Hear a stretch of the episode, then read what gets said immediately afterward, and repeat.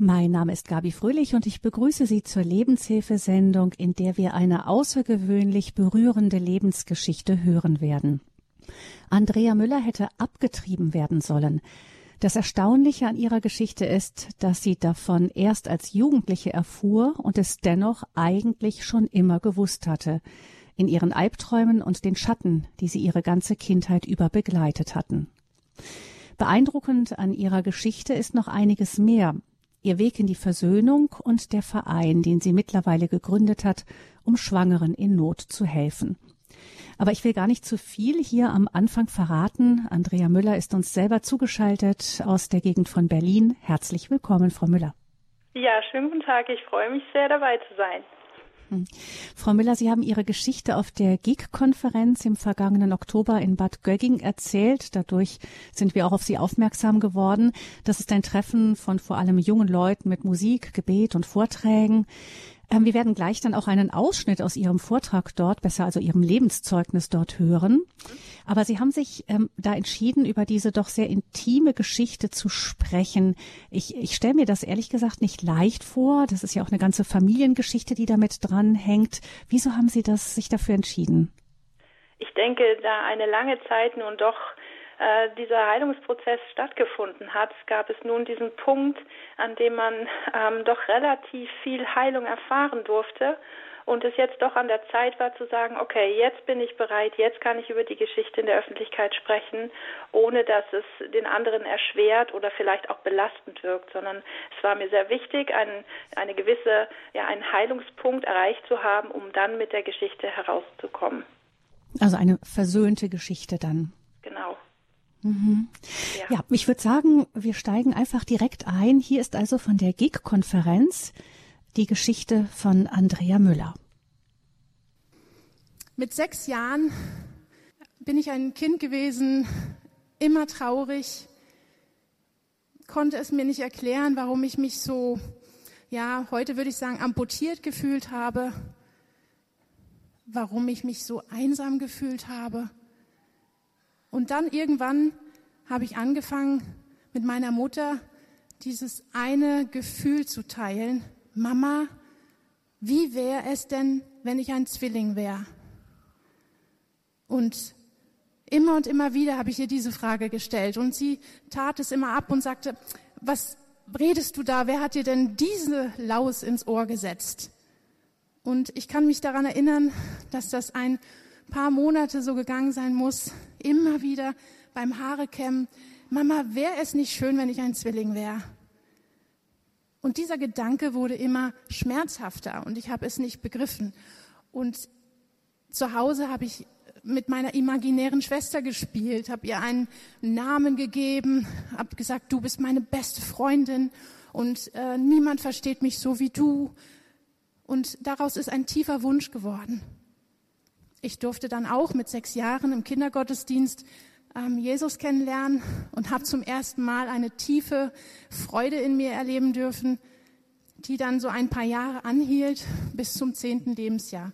Ab dem zehnten Lebensjahr hat sich meine Einstellung zu Zwillingen und der Wunsch, ein Zwilling zu sein, geändert. Warum? Ich wurde neidisch, ich wurde sauer. In mir kam eine Aggression nach oben. Wieso dürfen die zu zweit sein und ich muss alleine sein? Wieso haben die sich? Warum haben die ein Gegenüber und ich nicht? Dann kam dazu, dass ich anfing, mich zu hassen. Wollte nicht mehr leben. Mit 13 Jahren bin ich schwer magersüchtig geworden, habe gedacht, wenn ich mich weghunger, ich habe hier eh keinen Platz auf dieser Erde, mich wird eh keiner vermissen. In meiner damaligen Situation mit meiner Mutter ist es so gewesen, dass ich halt so ein Mitläufer in der Familie war, dass ich nicht das Gefühl hatte, ich bin wirklich in der Familie angekommen, ich habe einen Platz, ich bin geliebt. Mit 14, 15 wurde es mit der Magersucht immer schlimmer. Dazu kam eine schwere Tablettenabhängigkeit.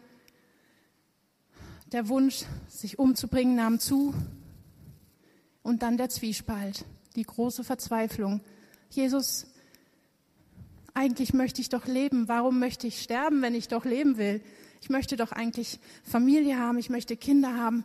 Warum ist dieser Tunnel so stark und zieht mich so sehr in den Tod? Warum habe ich so viele Fantasien, mich umzubringen? Und irgendwann, als die Ärzte gesagt haben, also wenn du so weitermachst, kannst du auch keine Kinder mehr bekommen, du bist so unterentwickelt, das geht so nicht weiter, bin ich nach Haus gegangen und habe zu Jesus geschrien, hilf mir bitte daraus, ich verstehe das alles nicht. Kannst du mir bitte helfen? Kannst du mir irgendwie Licht über dieser großen Dunkelheit schaffen? Mit 15 Jahren bin ich dann mit meiner Mutter zum Gottesdienst gegangen und da ging es um das Thema Schwangerschaftskonflikt und Schwangerschaftsabbruch, Abtreibung. Und ich habe wirklich das erste Mal in meinem Leben darüber gehört. Und auf dem Heimweg mit ihr im Auto habe ich ihr gesagt, Mama, du weißt, ich bin eigentlich sonst ein braves Mädchen, aber wenn ich davon höre, dass Frauen Kinder abtreiben, dann möchte ich die alle an die Wand stellen und erschießen. In dem Moment ist meine Mutter rechts rangefahren und hat gesagt, dann musst du mich auch erschießen. Warum muss ich dich erschießen? Weil ich dich abtreiben wollte und weil dein Zwilling abgetrieben wurde. In dem Moment, eigentlich brach auch da wieder die Schönheit Gottes rein, weil der Himmel ging auf ich bekam eine Antwort. Ich habe drei Tage lang nur geweint, weil ich einfach in diesem Bewusstsein leben konnte, ich bin irgendwie nicht psychisch gestört oder krank oder habe Fantasien. Ich habe es immer gewusst. Und diese drei Tage waren eine Erleichterung des Weinens und ein Betrauern und ein, ja, ein Freistoß in die Zukunft. Und später ist mir dann aufgefallen, dass ich immer als erstes gefragt wurde, hast du denn deiner Mutter vergeben? Und als braver Christ, ja, selbstverständlich. Aber ich bin immer noch im tiefen Schmerz gewesen. Dieser tiefe Schmerz war so groß und niemand konnte den verstehen. Ich bin amputiert durchs Leben gelaufen. Da war immer noch dieser Schmerz, ein Zwilling zu sein, allein zu sein. Und vor mir und meiner Mutter lag eine wirklich lange, lange Zeit der Aufarbeitung des Schmerzes und auch meine Mutter ist immer noch an dieser Arbeit dran. Sie weint noch viel darüber und betrauert. Sie kannte Gott damals nicht, sie hat ihn erst später kennengelernt und sie weiß heute aus tiefstem Herzen, dass wenn man ihr damals die Hand gereicht hätte, sie angenommen hätte in ihrer Situation und in ihrem Schmerz, sie glaubt fest daran, dass sie sich anders entschieden hätte. Für mich ist es sehr heilsam, aber dieser Prozess hat 30 Jahre gedauert. Ich bin mir sicher, dass es auch Menschen gibt, da geht der Prozess viel schneller. Bei mir brauchte es diese Zeit. Ich habe verstanden, warum ich magersüchtig geworden bin, weil dieser, dieses Empfinden, ich habe mich zu dick gemacht im Bauch meiner Mutter, war so extrem, dass ich dadurch dachte, ich bin zu dick, ich darf diesen Platz gar nicht einnehmen. Und als mir bewusst geworden ist in der Seelsorge und durch Psychotherapie, dass ich diesen Platz einnehmen darf, wurde der Raum größer. Die Andrea, die sich immer versteckt hat, die immer in der letzten Ecke in, in irgendeinem Raum saß, hat auf einmal angefangen, Raum einzunehmen. Den von Gott gegebenen Raum. Erst war es ein Quadratmeter. Irgendwann habe ich gedacht, ui, ich kann einen ganzen Raum einnehmen. Ich darf sogar die ganze Welt bereisen. Ich bin hier ein Mensch, ja, wirklich geschützt und geliebt von Gott, dem Vater, und darf ihn als meinen leiblichen Vater annehmen und Jesus als mein, ich sage es immer, Liebhaber meiner Seele. Und in diesem Prozess zu verstehen, dass es dort draußen so viele Frauen gibt, und davon haben wir viele in der Beratung sitzen, die sagen, Frau Müller, ich sollte abgetrieben werden. Ich habe die Hölle erlebt auf dieser Erde. Und jetzt will ich auch abtreiben, weil ich gar nicht weiß, wie ich das machen soll. Wie lieb ich ein Kind? Meine Mutter hat mir das nicht beigebracht. Ich weiß nicht, wie es geht. Und mir ist klar geworden, dass ich als Christ manchmal verlange von diesen Frauen, dass sie ihr Kind lieben, obwohl sie gar nicht selbst geliebt wurden. Dass ich etwas von ihnen verlange, was sie gar nicht haben, weil sie Gott, den Vater, noch nicht kennenlernen durften. Und das gibt uns diesen Auftrag, Gott mit hineinzunehmen, zu erklären, dass wenn Gott ins Leben trifft, er wirklich heilt. Er kann wirklich wiederherstellen. Er macht alles gut. Da gibt es nichts, was nicht gut ist.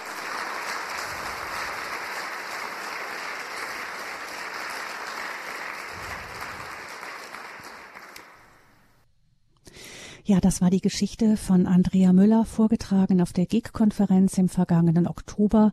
Ich denke, wir können diese Geschichte sich erstmal ein bisschen setzen lassen und freuen uns dann gleich hier in der Lebenshilfe bei Radio Horeb noch weiter mit Frau Müller ins Gespräch zu kommen.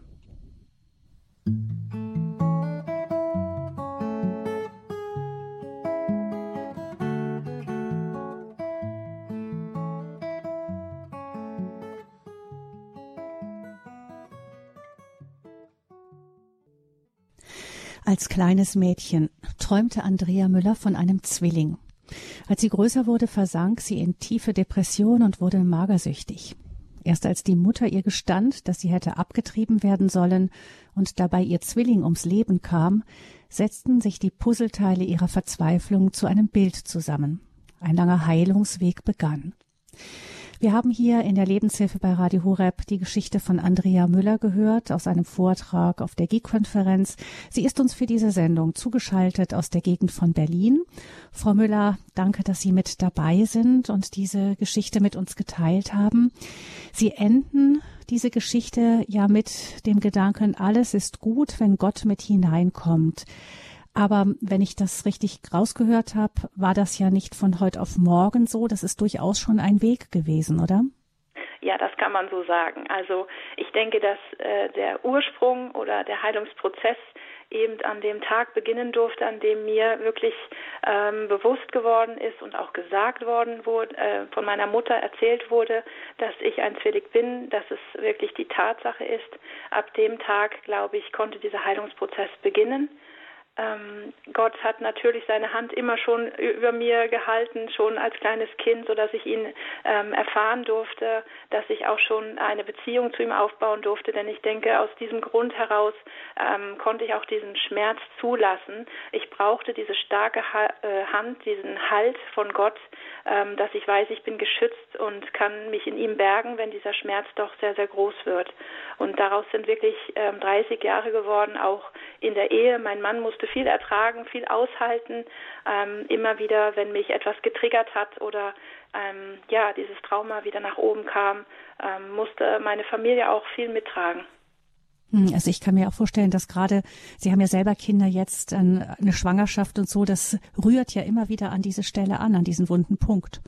Absolut. Auch äh, dann in diesem Prozess ähm, da bin ich auch schon sehr weit gewesen, obwohl ich noch nicht irgendwelche Literatur dazu hatte, ähm, habe ich in der Zeit, äh, in der ich schwanger gewesen bin, auch gerade mit dem ersten Sohn extrem viel mit ihm gesprochen.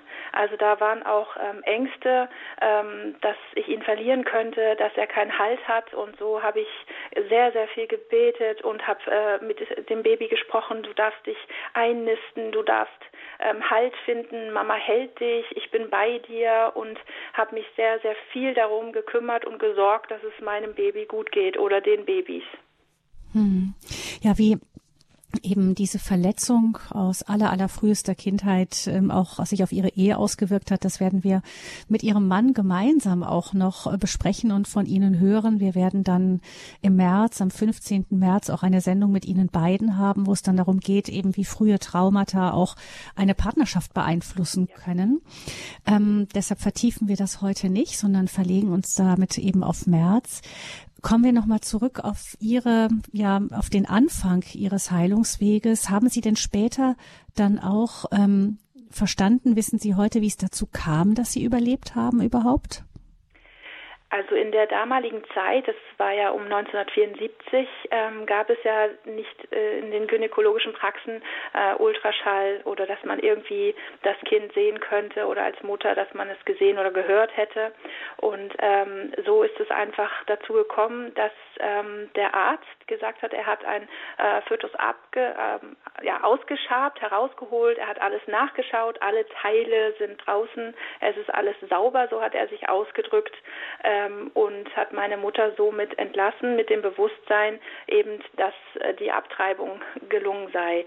Und ähm, daraufhin hat sie dann bemerkt, dass sie zwei Monate später noch keine normale Regelblutung bekam, wurde dann wieder unsicher und ist wieder zum Arzt gegangen, der sie dann ähm, untersucht hat und in der damaligen Zeit dann festgestellt hat, ups, äh, da muss wohl noch ein, ähm, ja, ein Embryo drin sein, denn er war sich sicher, er hat äh, nur eine Schwangerschaft festgestellt und nicht irgendwie eine Zwillingsschwangerschaft. Und somit musste er meiner Mutter dann mitteilen, ja, dann ist es wohl so, dass eins geblieben ist und das andere ähm, ist, äh, habe ich ähm, ausgeschabt. Dann hat sich das andere wohl gut versteckt. Das waren so seine Worte. Ja, gut versteckt. Ähm ich kann mir vorstellen, dass das auch, ähm, das ist schon sehr außergewöhnlich. Also ich kann Sie das im Nachhinein auch als eine Bewahrung sehen? Absolut. Also für mich ist das so, dass äh, Gott in diesem Fall und auch in vielen anderen Fällen, ähm, die es ja tatsächlich gibt, ich bin kein Einzelfall, ähm, dass er seine Hand absolut ähm, über mir gehalten hat und mich so versteckt hat, richtig versteckt hat. Und ich aber auch das Verstecken gelernt habe, wie ich es vorhin in dem Vortrag auch erzählt mhm. habe, dass man dann auch eine Mentalität des Versteckens und des sich äh, Bedeckthaltens äh, im Leben so weiter fortführt. Ähm, mhm. Und aber auf jeden Fall, das möchte ich auch nochmal hervorheben, das habe ich am Anfang noch nicht so erklärt, dass ich kein Einzelfall bin, dass ich von vielen Fällen höre, wo eben genau diese Art von Abtreibung stattgefunden hat und ähm, ein Kind oder sogar manchmal, wenn es Mehrlingsschwangerschaften ähm, äh, sind, dass dann eins, zwei Kinder tatsächlich überleben. Da bin ich kein Einzelfall. Mhm. Wobei das mit der heutigen, ähm, den Untersuchungsmethoden wahrscheinlich äh, schwierig geworden ist, oder? Das ist tatsächlich so, aber das äh, kommt tatsächlich auch, äh, ich sag mal, im, im Laufe unseres Jahrgangs, also jetzt bin ich 47, ist das sehr, sehr oft vorgekommen. Aus dem Grund muss ich tatsächlich sagen, haben wir eine Anzahl, die äh, noch verdeckt ist, versteckt ist, sage ich mal so. Und da hoffe ich immer, dass ganz, ganz viele äh, Menschen sich trauen, ähm, zu sagen, ja, ich bin auch so ein Abtreibungsüberlebender. Und auf der anderen Seite haben wir heute auch äh, durch die Pille und auch durch ähm, andere Möglichkeiten, Kinder zu bekommen, Mehrlingsschwangerschaften. Und auch da werden dann ja gezielt eben ähm, Embryos mhm. sortiert und abgetrieben. Und dann muss man sich vorstellen, haben auch diese Kinder, obwohl die Eltern das wissen und vielleicht auch später darüber gesprochen wird, ähm, genau diese traumatischen Erlebnisse heutzutage. Hm. Vielleicht gucken wir noch mal, wie sich das ausgedrückt hat. Sie haben es in dem, Ihrem Vortrag kurz gestreift. Aber wie haben sich, wie, wie hat sich das bei Ihnen als Kind und als Jugendliche ausgedrückt? Also woran, was sind Symptome, woran man so etwas erkennen könnte? Ich denke, das Erste ist wirklich, dass diese Kinder ähm, sich sehr zurückhalten in Freundschaften, dass sie sehr alleine sind, dass sie einsam sind, dass sie äh, viel alleine spielen, dass sie nicht so den Kontakt zu anderen Kindern suchen, dass sie sehr ängstlich sind, sehr viel weinen, ja dadurch traurig sind, dass sie ähm, nicht solche Entdeckerkinder sind, dass sie nicht losziehen und die Welt entdecken, dass sie, ähm, wie ich schon sagte, sehr ängstlich sind, auch öfters ähm, Albträume haben, wo es eventuell drin vorkommt, dass die Mama nicht mehr da ist, dass die Mama sie verlassen wird. Sehr viele Verlustängste sind dabei. Ähm, ja, man traut sich nicht in, in Gruppen zu sein, so dass es fast so eine soziale Phobie ergibt später. Also das sind so, denke ich, auch Merkmale im Teenageralter, äh, ja, eventuell auch eben dieses äh, Weghungern, Magern. Ähm, diese Kinder leisten auch extrem viel auf der anderen Seite. Also die gehen immer über ihre Grenzen, ja, die machen immer, sage ich mal, fast einen Schritt mehr als die anderen ich kann es auch fast so sagen, sie leben noch das Leben des Zwillings mit. Also sie belasten sich eigentlich immer oft bis an die äußerste Grenze. Hm. Sie hatten ja auch wirklich ähm, verstörende Bilder, hatten, haben Sie mir erzählt. Ähm, von die die auch darauf hindeuten, dass durchaus, ich meine, sie müssen, sie waren ja winzig damals, aber dennoch mitbekommen haben, was da neben ihnen passierte. Ja, ich bin sehr dankbar, dass es heute auch schon wissenschaftliche Belege dafür gibt, dass man praktisch dieses Seelenleben, dass es wirklich von Anfang an ist. Also dass das nicht nur von uns Gläubigen so äh, empfunden wird oder fantasiert wird, sondern dass es wirklich Belege gibt, dass es diese, dass, dass das Seelenleben schon in dieser Entstehungsphase da ist und dass praktisch das schon in unsere DNA hinein äh, programmiert wird. Und wir es natürlich nicht in Worte fassen können, weil wir ja da noch nicht äh, die Sprache äh, sprechen. Das kommt ja erst später im Kleinkindalter. Und somit können wir es nur in diesen Fantasien ausdrücken, vielleicht auch mit Bildern oder Träumen oder auch als Kind etwas aufmalen oder Kinder spielen dann oft ähm, sehr, sehr viel in einer Höhle zum Beispiel. Und ähm, so kommt das dann äh, zum Tragen, dass man praktisch dieses Erleben dann in Bilderform äh, wiedergibt oder in Empfindungen, Emotionen ausdrückt oder eben in diesen Albträumen. Ich hatte einen Albtraum, der mich sehr viele Jahre belastet hat. Äh, in, da bin ich mit vielen anderen Kindern in einem Bus gesessen und habe an die Fensterscheibe mit diesen anderen Kindern geklopft, weil ich meine Mutter mit anderen Müttern auf einem sehr, sehr grauen Feld gesehen habe. Sie waren angezogen, als wären sie Kriegsmütter, äh, alle grau gekleidet und sie hackten auf einem ganz ähm, harten Boden, Feldboden. Und wir haben alle geschrien, wir wollten zu den Müttern und der Bus vier, äh, fuhr weg. Und ähm, mein Aufarbeiten äh, ging dahin, dass ich, äh, dass mir klar wurde, für mich ist dieser Ackerboden fast wie ein Mutterboden. Ähm, die, die Mama war nicht da, sie war nicht greifbar für mich, sie war emotional nicht ähm, erreichbar. Und so denke ich, ging es vielen anderen Kindern, so dass ich wahrscheinlich von vielen anderen Kindern träumte, denen das genauso erging wie mir oder ergangen ist. Und ich so das Empfinden habe, da ist ein großer Ruf, ein Schrei nach äh, der Mutter, die nicht hört, die auch nicht hören kann. Ich möchte die auch damit jetzt gar nicht beschuldigen, sondern sie, sie haben selber diese emotionale Bindung nicht zur Mutter gehabt und können die dann auch nicht an das Kind weitergeben. Hm. Sie haben ja durchaus auch, bevor Sie 15 waren und bevor Sie, ähm, denke ich, bevor Sie das alles verstanden haben oder ich weiß nicht, vielleicht war es auch danach, auch Therapien gemacht. Ähm, konnte man Ihnen da helfen? Ja, das war sehr interessant. Also in der Seelsorge fühlte ich mich noch sehr wohl und sicher. Die waren sehr sanft zu mir. In der Therapie äh, war es etwas anders. Ich musste dorthin gehen. Die Schule hat mir das, also ich wurde dorthin gewiesen, sonst hätte ich die Schule verlassen müssen. Ich weiß heute noch nicht, wie das dazu gekommen ist, aber es ist einfach so gewesen, dass ich zur Therapiestunde gehen sollte. Dort sollten wir uns mit anderen ähm, essgestörten äh, Mädchen auf den äh, Boden legen und sollten uns vorstellen, wie kuschelig warm es doch im Mutterleib ist und ob wir uns nochmal an diese Zeit zurückerinnern wollen. Und ähm, ich habe die Augen geschlossen und dann gab es wie eine Riesenwelle, die mich ähm, ja fast, also ich hatte fast Atemnot bekommen. Ich dachte, ich ertrinke. Ähm, dann sah ich rote Fetzen, Bilder und ähm, wie ich ähm, als Kind wie ja eben ertrinke oder strampel. Und dann bin ich aus dieser Therapiestunde rausgerannt und habe ihm gesagt, die sind ja alle bekloppt da drin, so habe ich mich damals ausgedrückt. Da gehe ich nie wieder hin. Das ist ja Psychoterror, was die da mit einem machen.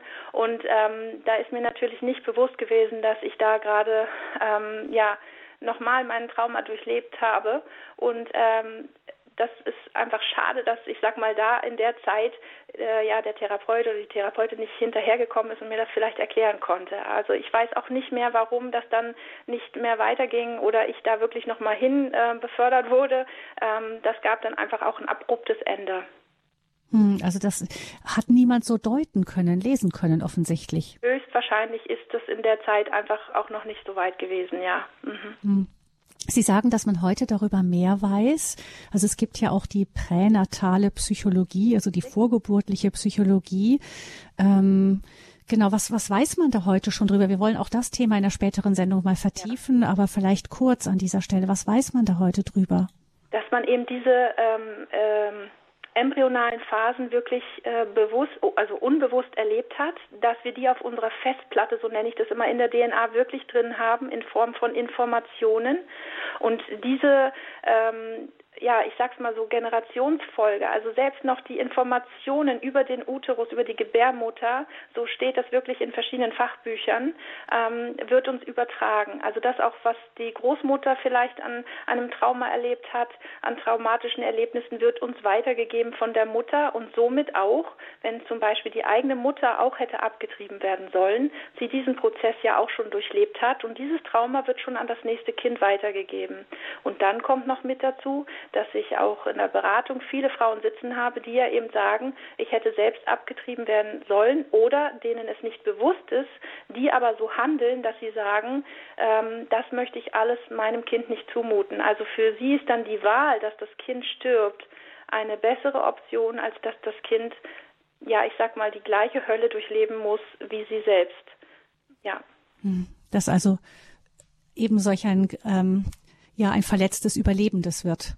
Ganz sagen genau. Sie dann, es ist lieber gleich gleich weg. Sie sagen ja, Sie haben damals, ähm, haben Sie erzählt, alle erschießen wollen, an die Wand stellen wollen, die, die so etwas tun. Ähm, Sie haben also mit großer Ablehnung reagiert. Aber ähm, Sie sagen, das gibt andere Frauen, bei denen kann genau eben der, ein umgekehrter Schluss zustande kommen. Ja, das wird auch, ist auch in einem Buch, das ist von Dr. Janus, da gehen wir ein andermal nochmal drüber äh, drauf ein. Das ist wirklich so, dass es dann umgedreht sein kann. Also dass der Wunsch, ein Kind zu bekommen, das muss ich auch bei mir sagen. Ich habe früh angefangen mit Babysitten. Da gab es nur den Wunsch, heiraten und Kinder bekommen. Am liebsten sechs Stück und, und noch mehr, also wie es nur geht. Ähm, da ist dieser Wunsch, Mutter zu sein und das auszuleben, so stark dass das fast in auch eine äh, ja, dieses ähm, Kind, äh, ja, wie, wie so Helikoptereltern werden, dass man sie nur umwacht, nur umschützt und die beste Mutter sein will und alles sich nachher nur noch um das Kind dreht.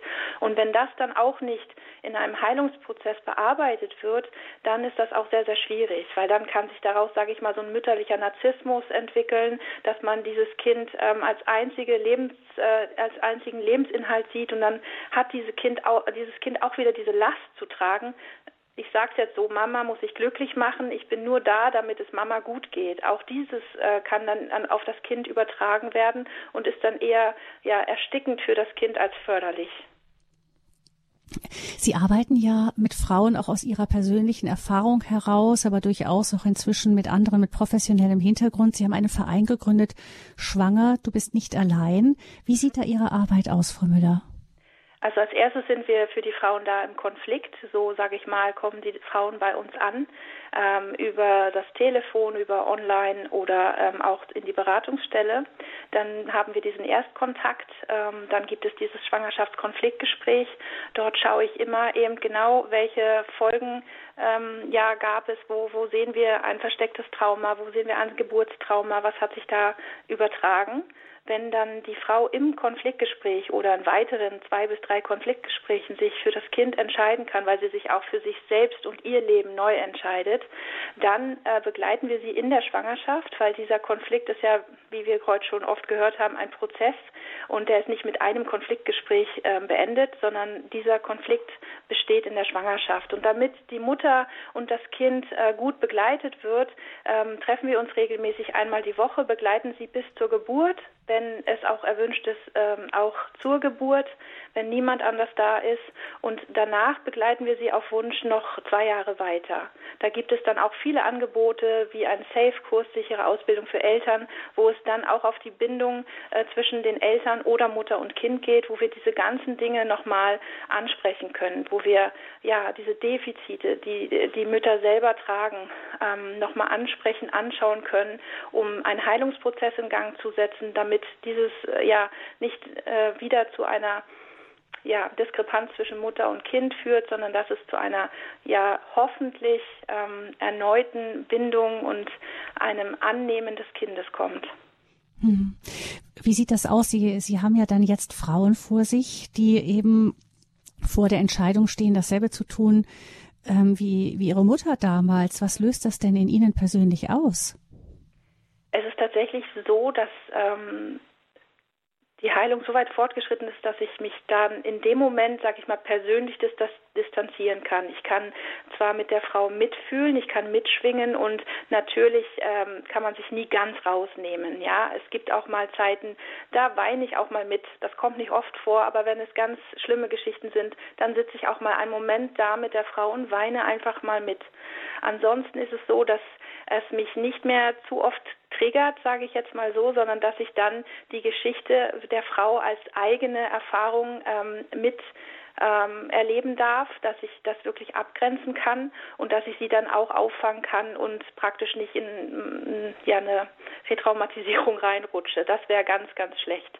So kann ich sie dann tatsächlich in ihrem Leid auffangen und ähm, stecke ich auch nicht meine Geschichte über, sondern kann sie ganz ähm, eigenständig als eigene Persönlichkeit ähm, annehmen und auch ihre Geschichte dann mit ihr beackern, nenne ich das immer, bearbeiten.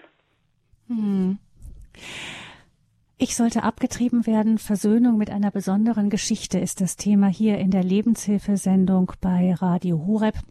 Sie, liebe Hörerinnen und Hörer, sollen ja auch die Möglichkeit haben, in dieser Sendung zu Wort zu kommen. Vielleicht haben Sie persönliche Erfahrungen mit diesem Thema oder aber Sie möchten gerne mit Frau Müller sprechen, ihr Fragen stellen. Sie können jetzt gerne anrufen unter 089 517 008 008, die Nummer zur Sendung. Ich sollte abgetrieben werden, Versöhnung mit einer besonderen Geschichte mit Andrea Müller, der Gründerin von Schwanger, du bist nicht allein. 089 517 008 008.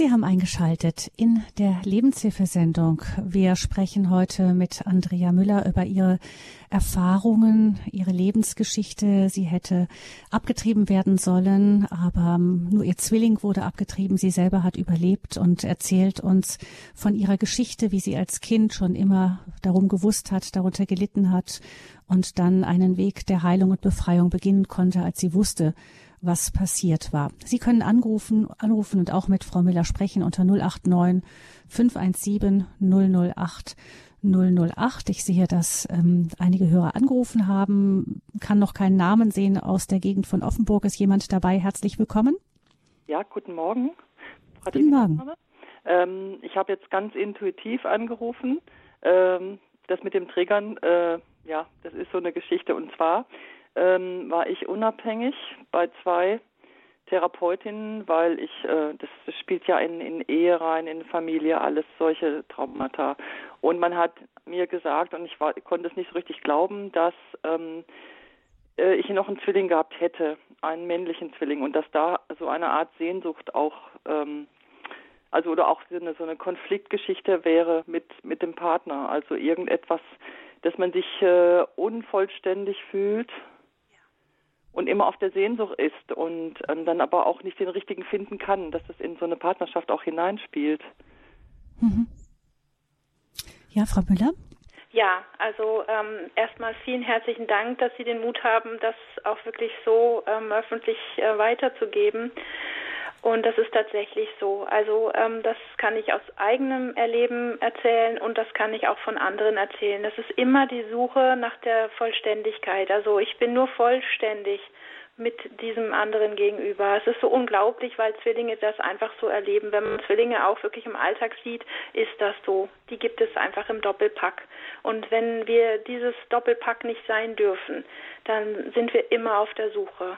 Und wenn es da nicht innerlich zu einem Heilungsprozess kommt, dass wir innerlich dieses Gegenstück in uns wirklich äh, finden, dann bleibt diese Suche. Und ja, es ist halt so. Ich sag mal, wenn wir uns einen Menschen vorstellen, den es schon gab, den können wir ja auch nicht äh, ersetzen, sei es der Opa, die Oma, die Mutter. Wir könnten nicht durch die Gegend laufen und sagen, sei meine Mutter oder mein Vater, mein Bruder.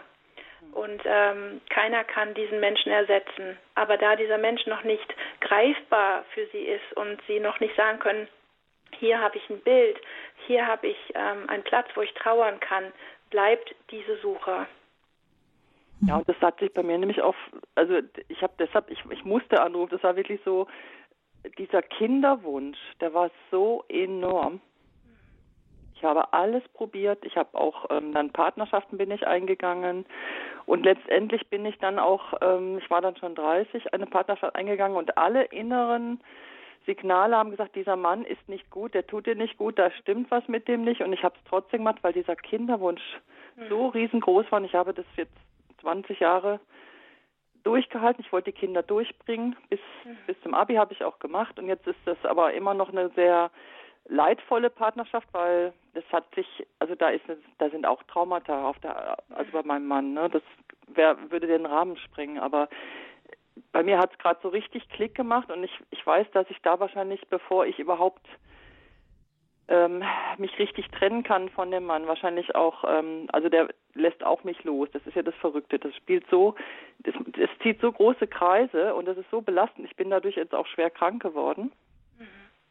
Und jetzt ist die Frage, wohin kann ich mich wenden, um das Trauma aufzulösen? Das wäre noch die nächste Geschichte. Und ich möchte jetzt natürlich auch alle ermutigen, die Hörer, die sowas ähnliches haben, also dass man das nicht irgendwo wegtut und sagt, ja, ja, das ist alles irgendwie so, ich habe mal gehört, der Muttertrieb ist stärker wie die Atombombe. Also dass es einfach auf auf etwas abgeschoben wird. Ja, klar, Frauen wollen, aber es war so enorm. Deshalb habe ich gesagt, das, das muss irgendwas Tieferes gewesen sein, dass dieser Kinderwunsch über alles gestellt habe, über mich und habe mich auch immer hinten angestellt in der in der Partnerschaft. Hauptsache den Kindern geht's gut, den Kindern geht's gut. Das, der Mann hat vielleicht fühlte sich da vielleicht ja auch in den Hintergrund gestellt, was ich ja alles gar nicht weiß. Und genau, wo setzt man da an mit dem Heilungsprozess? Das ist so mhm. wichtig. Das tut ja dann allen gut. Also das heißt, die, der Heilungsprozess, den wünsche ich mir ja dann auch für die ganze Familie. Richtig, und der wird auch kommen. Also erstmal zu dem, Sie dürfen sich auf jeden Fall immer bei uns melden und wir können immer gucken, ob es da eine Beratungsmöglichkeit auf unserer Ebene gibt. Wenn Sie merken, dass das nicht ausreicht oder da noch an, andere Traumen nach oben äh, schwappen, die wir nicht ansprechen können, dann haben wir da auch wirklich ähm, äh, professionelle Hilfe für Sie, also Psychologen oder Psychotherapeuten, an die ich Sie verweisen könnte. Ähm, und das andere ist der Heilungsprozess, wenn der bei Ihnen beginnt. Das ist enorm wenn, wenn wirklich Sie merken, Sie gehen diesen Weg, der ist zwar schmerzhaft, aber ich sag mal, die anderen Schmerzen sind größer. Wenn man merkt, da bewegt sich etwas, dann ist das wie ein Tsunami, der eine Familie mitreißt, im guten Sinne. Und ähm, dann werden Sie merken, dass das in Ihrer Familie auch einen Heilungsprozess ähm, gibt, weil dieses Schwangerwerden, dieses ähm, Ich möchte unbedingt, wenn ich mein Gegenüber nicht im Mann finde, dann suche ich es unbewusst in meinen Kindern dieses Gegenüber, was mir fehlt. Und dadurch bekommen die tatsächlich, sage ich mal, auch in ihrer Identität einen Knacks. Alles unbewusst. Und das machen wir auch nie, um irgendwie Schuld zu verteilen und Schuld zuzuweisen. Da geht es wirklich nie um Schuld, sondern darum, dass dieses Defizit einfach an die Kinder weitergegeben wird. Und die machen es unbewusst dann auch weiter und werden das in die nächste Partnerschaft mit hineingeben. Und einfach für Sie als Tipp, auch Ihr Mann hat vielleicht irgendwo diesen Riesenverlust erlitten. Und ähm, meistens treffen wir uns wie ein Magnet in der Mitte. Und ähm, ich denke aber für Sie beide gibt es da einen Heilungsweg. Vielleicht gehen Sie ja den Weg gemeinsam. Vielleicht ist das möglich. Hm. Der Kontakt äh, zu Schwanger, du bist nicht allein, ähm, den haben wir hinterlegt. Ich sage es am Ende der Sendung noch an. Ich danke Ihnen ganz herzlich für Ihren Anruf. Möchte eine ganz kurze Anschlussfrage, bevor wir zur nächsten Hörerin kommen, ähm, stellen. Frau Müller, wie ist denn das, wenn es sich nicht um Abtreibung gehandelt hat, sondern um spontanen Abgang. Das kann ja auch passieren, entweder dass ein älteres Geschwisterkind eine Fehlgeburt war oder dass in bei dem Zwillingskonstellation einer der Zwillinge halt spontan abgeht. Was bedeutet das dann für den übrig gebliebenen oder für die nachfolgenden Geschwister? Da geht es genau um diese Verlustgeschichte. Also da ist auch dieser große Verlust da. Und ähm, das, sage ich mal, ist dann genauso schlimm, wenn man auch nicht drüber spricht. Das werden ja auch oft Fehlgeburten, einfach äh, Spontanabgänge nicht äh, in der Familie betrauert und besprochen. Da wird dann auch der Platz an den Nächsten weitergegeben. Also zum Beispiel, es fehlt jetzt ich sage jetzt Kind Nummer drei, ähm, dieser Platz wird jetzt mit Kind Nummer vier besetzt und jetzt muss Kind Nummer vier immer diesen Platz Nummer drei einnehmen, fühlt sich in der Rolle überhaupt nicht zu Hause, kann die eigene Persönlichkeit und Identität nicht entwickeln und entfalten und schon ist auch wieder dort eine verschobene Konstellation und damit sucht sich dieses Kind, was eigentlich Nummer vier wäre, vielleicht einen Partner, und intuitiv wollte der aber Nummer drei und schon gibt es eine neue Kiste, die bearbeitet werden muss. Also das ist wirklich tatsächlich so, dass, ähm, dass eine enorme Unruhe in die Familienkonstellation bringt. Und deswegen ist immer wichtig, darüber zu sprechen und auch diese Familienmitglieder zu benennen, ihnen Namen zu geben und sie auch wirklich, äh, ja, ihnen diesen Platz zu geben, den sie in der Familie hätten. Also das Wichtigste ist erstmal, das war ja für Sie auch die Befreiung, dass darüber geredet wird, damit sich die Gefühle auch einsortieren können, damit man weiß, okay, dieser Platz ist belegt und den muss ich nicht mehr nehmen, der ist schon von jemand eingenommen worden. Oder da war wirklich jemand und ähm, wenn ich diese Sehnsucht habe, dann ist dieses Gegenüber ja da. Ich muss es nicht woanders suchen und mit jemand anderes belegen. Ganz genau, das ist sehr mhm. wichtig. Dann würde ich gerne, ich danke unserer ersten Anruferin und komme zu Frau Karl, die uns aus der Nähe von Hamm, habe ich gelesen, an, anruft. Herzlich willkommen. Ja, grüß Gott, ich habe eine Frage. Meine Tochter hat ein Pflegekind mit, mit, mit neun Monaten gekriegt und die lehnt die, ihre Mama, also das kennt sie nicht, aber die lehnt die Frau einfach ab. Ja, das ist jetzt natürlich eine spezielle Frage, da das jetzt genau bearbeiten zu können. Äh, Frau Müller, ich denke, das ist ist schwierig, aber vielleicht kann man gucken, wo, wo könnte man sich Hilfe in so einem Fall suchen. Also ich habe es jetzt noch nicht ganz verstanden. Sie haben das Kind als Pflegekind bekommen oder Sie haben eine Tochter, die hat ein Pflegekind und Pflegekind mit neun Monaten bekommen. Ja. Und das Kind lehnt ihre, also die Frau, also ihre Mama, ab. Ja, also ähm, da kann man tatsächlich zu ähm, sich Kinderpsychologen ähm, äh, suchen. Das ist ganz, ganz wichtig, weil es gibt viele äh, Therapeuten, die eben auch schon mit Kindern, Kleinkindern ähm, arbeiten, weil man muss ja wissen, dieses Kind hat, wer weiß, was vielleicht schon erlebt. Ähm, deshalb ist es ja in eine Pflegefamilie gekommen. Und ähm, dieses Kind ist eventuell noch voll drin in dem ganzen Trauma geschehen. Ähm, wer weiß, ob noch ein Geburtstrauma dazu kam. Dann dieses Abgelehntsein der Mutter. Wir wissen nicht, was dieses Kind alles erlebt hat und deshalb ist das erstmal eine Reaktion ähm, auf die neue Mama, ähm, weil dieses Kind müsste jetzt ja von ganz neu an auf die DNA-Festplatte bekommen, dass es angenommen, geliebt ist und erstmal Vertrauen lernen. Dieses Kind, glaube ich, hat ja absolut eine Störung, was Vertrauen und Nähe an ähm, langt. Und deswegen ist es ganz wichtig, dort sich professionelle Hilfe so schnell wie möglich zu holen. Also Kinder, Psychotherapeuten, Psychologen, sich dort mal zu melden. Mhm. Ja, ich denke, in, ein, in aller Regel werden ja diese Pflegekinder auch von Jugendämtern und Ähnlichem begleitet. Also mhm. wir hoffen, dass sie da jemanden, äh, jemand Gutes haben, der der dieses Kind dann begleitet. Die, das ist immer ein Kampf, ähm, Frau Karlich, weil ich habe auch eine Freundin, die ein Pflegekind hat und die Kinder kommen mit schweren Belastungen an. Und ich glaube, das Wichtigste ist vermutlich, dass man es nicht persönlich nimmt. Das ist da nicht gegen ihre Tochter gerichtet, sondern eben da, da bricht meistens etwas auf, was, was schon längst vorher da war. Also da ist sicher dann der Weg zu, zu Begleitern und professionellen Begleitern dann der richtige. Wir wünschen Ihrer Tochter da auch alles Gute und viel Kraft und Verständnis für diesen Weg. Ähm, Vielleicht noch einen Punkt, den ich gerne ansprechen würde, Frau Müller, in dieser Sendung ist, Sie haben gesagt, ähm, Sie wurden als junge Frau dann schon immer gefragt, hast du deiner Mutter denn vergeben? So, also von wegen, wenn du vergeben hast, dann kehrt Friede ein und äh, dann ist alles gut. Aber ähm, auch die Vergebung ist ja auch nicht etwas, was man einfach sagt, ja, ja, das, das mache ich gerade mal, sondern auch das ist ja ein Weg. Genau, nein. Das heißt ja auch, die Liebe treibt alle Furcht aus und somit auch kann man Bitterkeit und Hass loswerden. Äh, natürlich war meine erste Reaktion vom Kopf her, ich habe meiner Mutter vergeben und ich glaube das auch in dem Moment auch ganz doll vom Herzen. Bis mir dann aber später klar wurde, äh, da meine Mutter diese ähm, Gespräche mit mir nicht führen konnte, wollte ähm, äh, und ich in der Seelsorge feststellen durfte, ich darf jetzt auch mal sagen, Mama, das ist ungerecht ja, dass du möchtest, dass ich dich verstehe. Das kam sehr oft vor, dass sie gesagt hat, versteh doch bitte meine Situation. Wenn man aber noch nicht heil ist und auch dieses, diesen Heilungsprozess noch nicht durchlaufen ist, kann man nicht verstehen. Wie kann man voller Schmerz sein und einen anderen Schmerz verstehen? Man muss den eigenen Schmerz erst behandeln lassen. Das ist immer wie auf einer Intensivstation. Ich kann nicht zum Intensivbett hingehen zu dieser Person, die dort liegt und sagt, rette mal dein Gegenüber. Das geht überhaupt nicht. Diese Person muss erst sicher sein, sie muss äh, wieder gesund sein und dann kann sie sich sich in die Not und in die Lage des anderen versetzen. Und in diesem Heilungsprozess, in dem Gott mich angenommen hat, mich geheilt hat, er mir den Schutz gegeben hat, den die Eltern nicht geben konnten, er mir zugesichert hat, dass er mich immer bewahren und beschützen wird auf dieser Erde und äh, ja, mich vor Übel bewahren wird, ähm, da konnte ich zulassen, okay, jetzt kann ich nachvollziehen, wie sich eine Frau fühlt, die eben in so einem Schmerz entscheiden muss, bekomme ich ein Kind oder nicht. Und äh, erst dann konnte ich auch von Herzen sagen, jetzt, jetzt Mama, jetzt kann ich dir vergeben.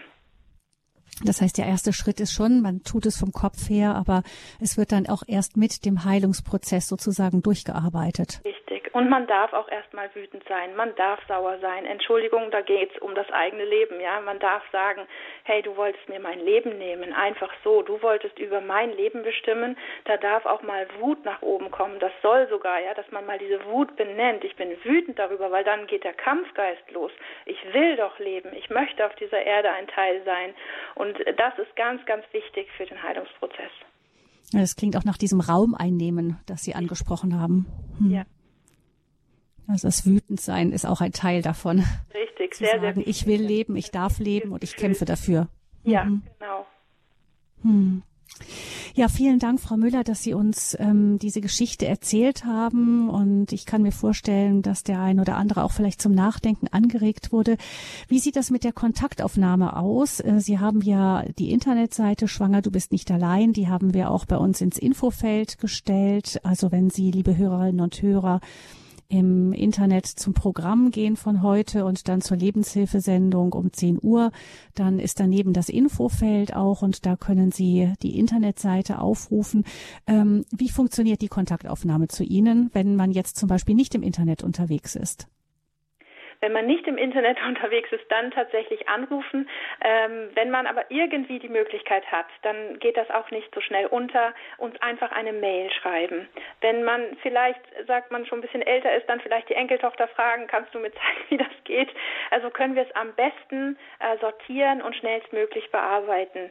Denn wenn wir in einem Beratungsgespräch sind, können wir nicht ans Telefon gehen. Aber eine Mail kann man immer gut zwischendurch bearbeiten und beantworten. Also das wäre tatsächlich der beste Weg. Weg. Und ähm, das, die, also die E-Mail schreibt man am besten. Ich habe es gesehen, auf Ihrer Internetseite gibt es unten, schreiben Sie uns oder uns schreiben und da, wenn man da drauf geht, da kann man dann die E-Mail abschicken. Ich das gerne so machen oder auch meine Adresse weitergeben mit andrea.müller.schwanger, du bist nicht allein.de, genau. Gut, dann stellen wir die gleich nach der Sendung auch noch mit hinein in das Infofeld, so dass die dann dort auch zu finden ist. Dankeschön. Ja, vielen Her ja, vielen herzlichen Dank Ihnen, Frau Müller. Und ähm, wenn Sie genau, Sie Sie sprechen ja mit Schwanger, du bist nicht allein, eben auch Frauen in Konfliktsituationen an, auch das in ganz Deutschland.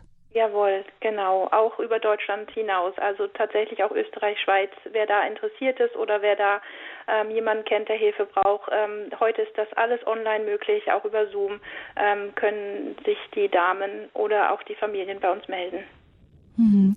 Vielleicht noch ein ganz kurzer Blick auf die Männer. Was spielen die für eine Rolle oft in diesen in, in diesen ganzen Konstellationen? Kann sich auch bei einem Mann etwas Ähnliches ausdrücken? Absolut. Der ist ja genau das Gegenüber. Und wenn der auch die gleichen Erlebnisse im Mutterleib schon ähm, auf der Festplatte hat, er auch abgetrieben werden sollte. Es gibt Männer, die rennen weg. Sobald die Frau sagt, ich bin schwanger, rennen sie weg. Und wir denken immer, die wollen einfach nur ihre Verantwortung nicht, nicht übernehmen.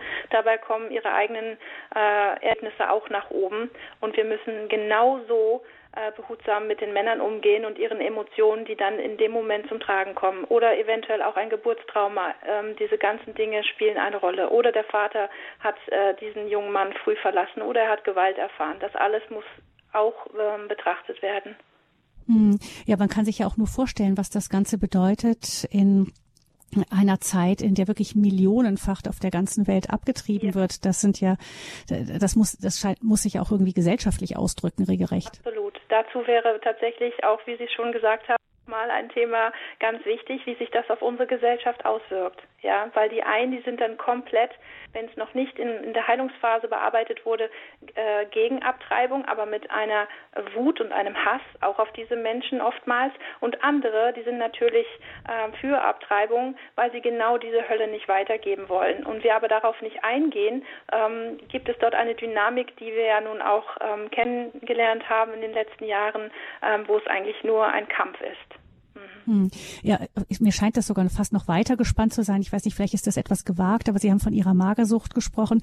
Ähm, wir haben ja heute eine Tendenz, auf der einen Seite äh, ähm, ist Umweltschutz ein ganz, ganz wichtiges Thema in unserer Zeit. Wir sehen, dass wir hier keinen Raubbau betreiben können, so wie wir das lange gemacht haben, völlig rücksichtslos. Aber auf der anderen Seite kippt das ja fast ins Gegenteil jetzt um zu früheren Zeiten und so, dass man das Gefühl hat, der Mensch stört nur noch, der, der macht sich zu dick, der breitet sich zu sehr aus und ähm, er raubt allem anderen äh, die, die, Leben, die Lebensgrundlage. Also das, das scheint ja gerade das Pendel in, in, die, in das Gegenteil auszuschlagen zur Ausnutzung und nicht nur immer zum Guten. Richtig, also wir beuten ja nicht nur uns als Menschen aus, sondern auch die Welt. Und was interessant ist, dass die Kinder Fridays for Future heute auf die Straße gehen und sagen, ihr ähm, macht, ihr zerstört unsere Welt. Was macht ihr mit unserer Welt? Ja, warum macht ihr unsere Welt kaputt? Und da habe ich einfach mal hingehört, was wollen diese jungen Menschen noch ausdrücken? Ja, wo sind wir nicht verantwortungsvoll mit unserer Welt, mit dem Leben unserer Kinder umgegangen? Was steckt eventuell dahinter? Ja, wie drückt sich unsere Gesellschaft heute aus? Oder wenn Frauen zu mir kommen, die abgetrieben haben, die können oftmals kein Fleisch mehr essen. Die können den Fleischgeruch nicht riechen. Sie sagen mir, Frau Müller, ich kann äh, nichts mehr anfassen, was mit Fleisch zu tun hat. Mir wird sofort übel ja auch da mal hinschauen, wie ist es ernährungstechnisch. Nun möchte ich nicht alle Vegetarier mhm. und Veganer sagen, bitte niemals verallgemeinern und auf alle drauflegen, aber einmal mehr hingucken, warum entwickelt sich unsere Gesellschaft, äh, wie entwickelt sie sich, ähm, was könnte da noch mit ein, ein Anstifter, ein Antrieb sein, ja, warum ist das so? Ja, vor allem dann, wenn es nicht sozusagen eine ruhige Entscheidung im Frieden ist, sondern sehr, sehr heftige Gefühle damit verbunden sind. Wahrscheinlich ist das immer sozusagen der, der Hinweis zu sagen, guck mal genauer hin, was könnte vielleicht außer den guten Gründen auch noch damit verbunden sein. Richtig, so ist das. Ja. Vielen Dank. Wir sehen, das ist ein weites Feld. Ich sollte abgetrieben werden. Versöhnung mit einer besonderen Geschichte war das Thema hier in der Lebenshilfe mit Andrea Müller, Gründerin von Schwanger, du bist nicht allein. Wenn Sie den Kontakt suchen, dann können Sie anrufen im Hörerservice unter 08328 921 110. Da sind auch die Infos hinterlegt. Bitte noch mal fünf bis zehn Minuten warten, dass wir es noch ergänzen um die E-Mail-Adresse und die direkte Telefonnummer 08 328 921 110. Oder Sie schauen ins Internet unter horeb.org im Programm und dann das Infofeld zur Lebenshilfesendung von heute. Da finden Sie auch die Infos. Und Sie können natürlich gerne auch ähm, darauf hinweisen, dass man diese Sendung nachhören kann im Podcast von Radio Horeb. Dann auch in Kürze werden wir auch diese Sendung dort eingestellt haben. Gabi Fröhlich verabschiedet sich und Frau Müller, wir freuen uns sehr, wenn wir Sie in späteren Sendungen auch mit Ihrem Mann noch hören werden. Alles Gute und Gottes Segen Ihnen. Vielen herzlichen Dank.